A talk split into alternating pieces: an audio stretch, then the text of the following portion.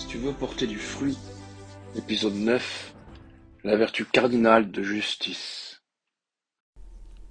Après la prudence, voyons maintenant la vertu de justice. Nous sommes toujours dans les vertus cardinales. Nous allons rappeler brièvement l'enseignement théologique sur cette justice et nous traiterons successivement des vertus de religion et d'obéissance qui s'y rattachent. Alors voyons tout d'abord la nature, la définition de cette vertu cardinale qu'est la justice.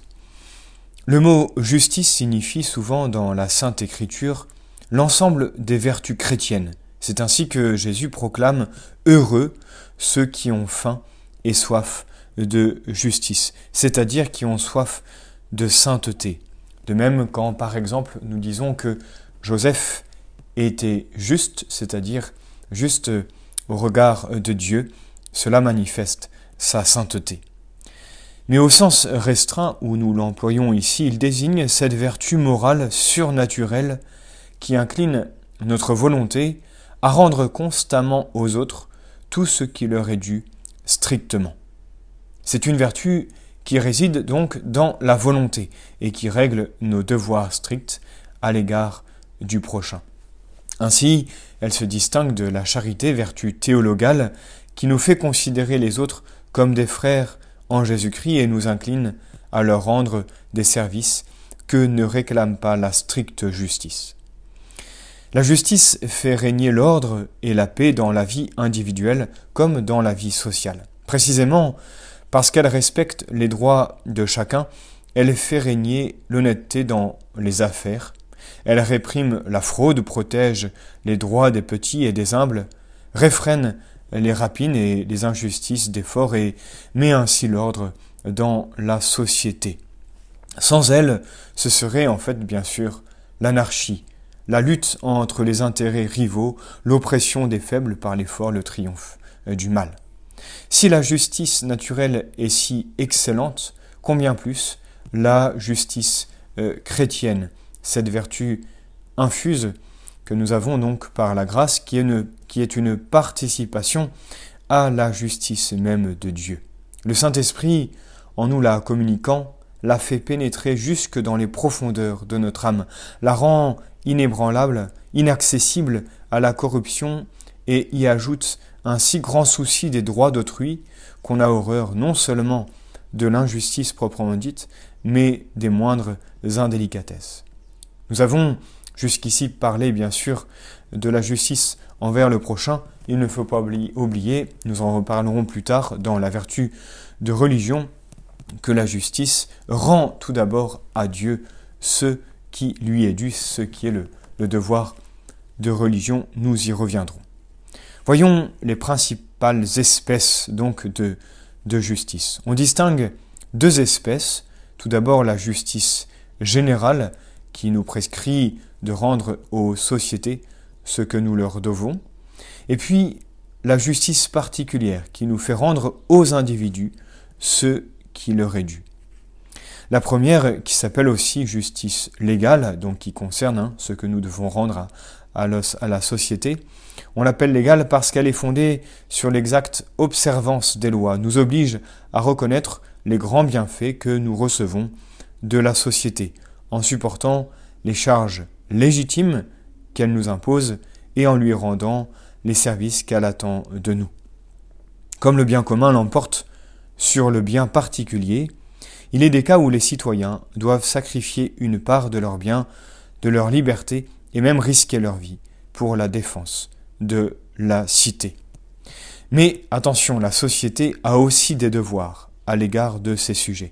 Elle doit distribuer les biens sociaux et les charges, non au gré du caprice et de la faveur, mais selon les capacités de chaque citoyen et en tenant compte des règles, bien sûr, de, de l'équité.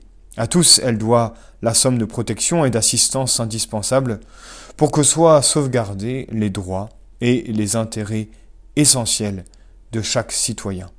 Le favoritisme à l'égard des uns et la persécution à l'égard des autres sont bien sûr des abus contraires à la justice distributive que les sociétés doivent à leur sujet.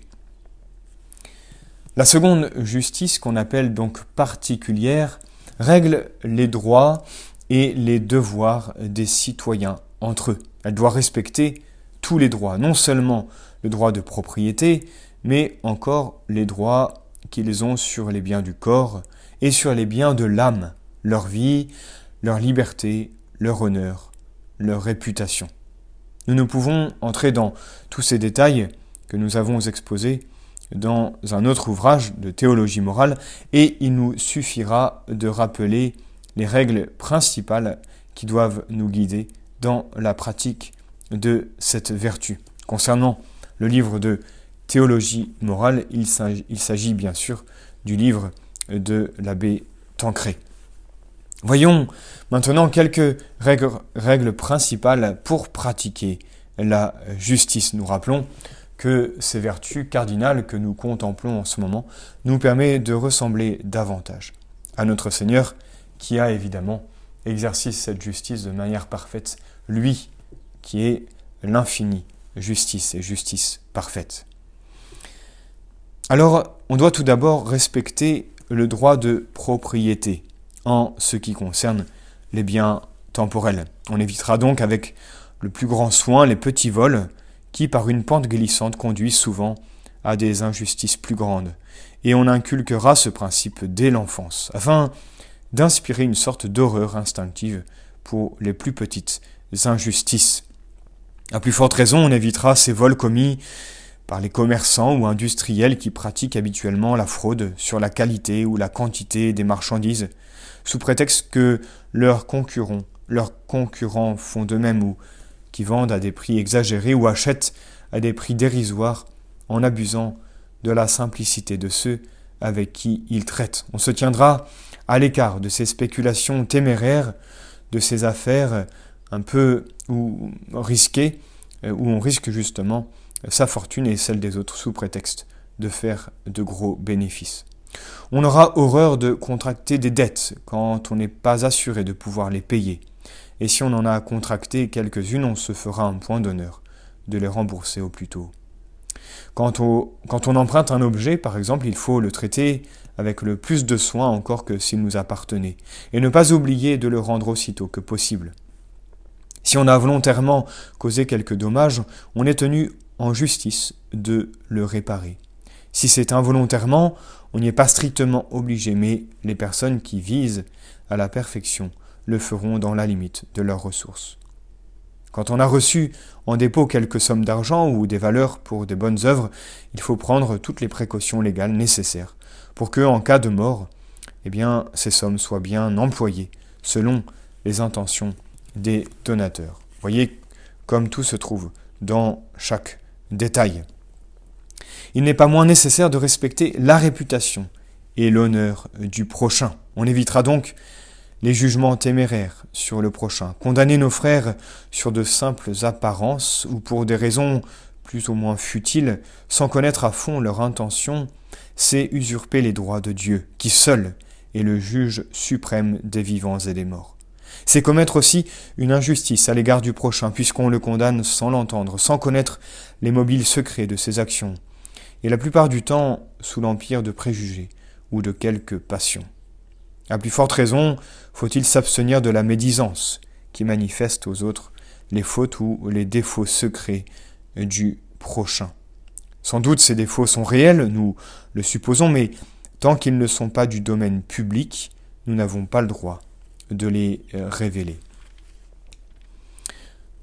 Par là, nous serons plus assurés d'éviter, bien sûr, la calomnie, qui par des imputations mensongères accuse le prochain de fautes qu'il n'a pas commise. C'est là assurément une injustice d'autant plus grave qu'elle est inspirée souvent par la méchanceté ou la euh, jalousie.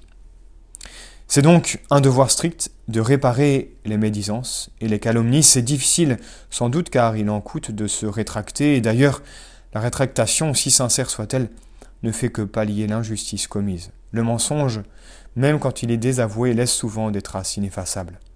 Ce n'est pas une raison pour ne pas réparer l'injustice commise, il faut même s'y appliquer avec d'autant plus d'énergie et de constance que le mal est plus grand. Mais la difficulté d'une réparation doit nous porter à nous abstenir de tout ce qui pourrait de près ou de loin nous faire tomber dans ce grave défaut.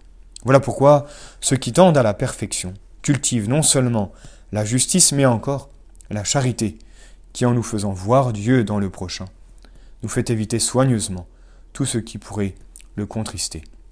Nous y reviendrons plus loin.